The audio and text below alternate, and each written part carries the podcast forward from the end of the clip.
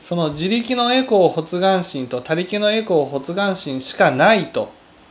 思う心が間違いなんです。あ自力っていうのはね、こうしなければならないと思ってやるのであって、あ、はい。それは、その、ちゃんと自利を通ってなくて、最初から利他をやろうとすると自力のエコー心になるんですよ。はい。その自利っていうのは自分の心をまず満たしていく功徳で満たしていくっていうことが必要なんです自利を満たすっていうのは、功徳で満たすってことそうそうそうそうそう例えば自分が甘えてみるとかね自分の心を大事にするとかそういうふうに自分の心をまず癒していって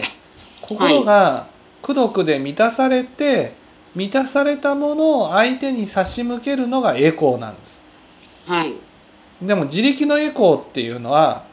功徳が全然心に満たされてないのに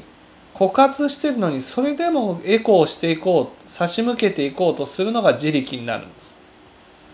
ああ、ああ、はいはいはい。だから自力のエコーになるのはそれはそのその人に対してちゃんと教えを説いてくれる善知識がいなくて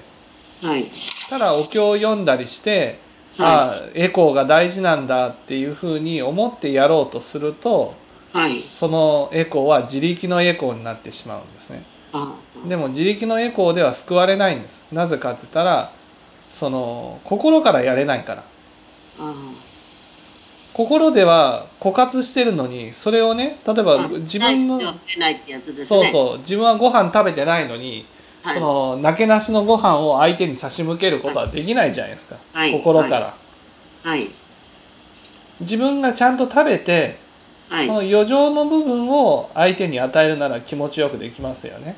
はい。それは自力のエコーとは言わないんですはい。自分の心が満たされてその溢れるばかりの功徳を相手に差し向けることがエコーなんですはい。それがその自分の心が満たされてないのに相手に与えようとするとやらなくちゃいけないからやるになってしまうんですそれが自力のエコーになるんですね、